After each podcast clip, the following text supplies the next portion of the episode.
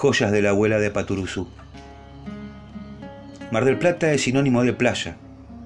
El visitante no puede afirmar haber estado en la feliz, disculpen la reiteración de este apelativo, si no caminó las arenas de la Popular, si no correteó entre las estructuras consecutivas de la Bristol, no puedo llamar las carpas porque carecen de límites, uno puede estar tanto en la que pagó como en la vecina, da lo mismo.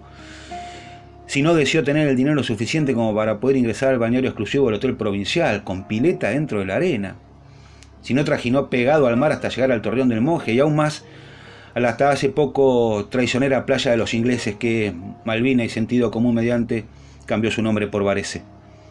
Por eso, no se puede ir a la playa así como así, improvisando. Es una tarea que requiere de una preparación metódica para que nada de lo que es indispensable falte. La sombrilla, por supuesto, y las dos sillas plegables, una para cada padre. Los niños pueden tranquilamente acomodarse sobre una lona y ser igual de felices. Por eso es que hay que llevar la lona. Para el mediodía, sándwich de milanesa.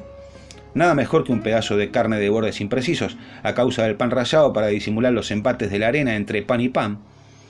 Una recomendación para quienes no estén con el presupuesto exiguo.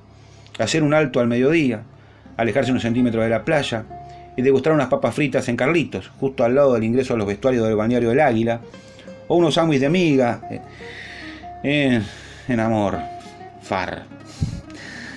Para la tarde el equipo de mate. Un maletín marrón con un termo que se engancha a presión y dos cajones en miniatura, uno para la hierba, otro para el azúcar. Las medialunas se comprarán en el momento, sitios para hacerlo no faltan. Desde el punto de vista lúdico, el kit balde pala rastrillo, la pelota del autito de plástico Renault, manejado por René Arnoux para las competencias de Fórmula 1 de orilla vespertinas. Claramente mejor que el William Blanqui Celeste de Reutemann, aunque este es el representante argentino y es el único que me ha hecho dudar en la elección. O el Bram blanquinegro de Pros, pero el Renault es amarillo y eso lo pone en ventaja frente a los otros, fuera de toda discusión.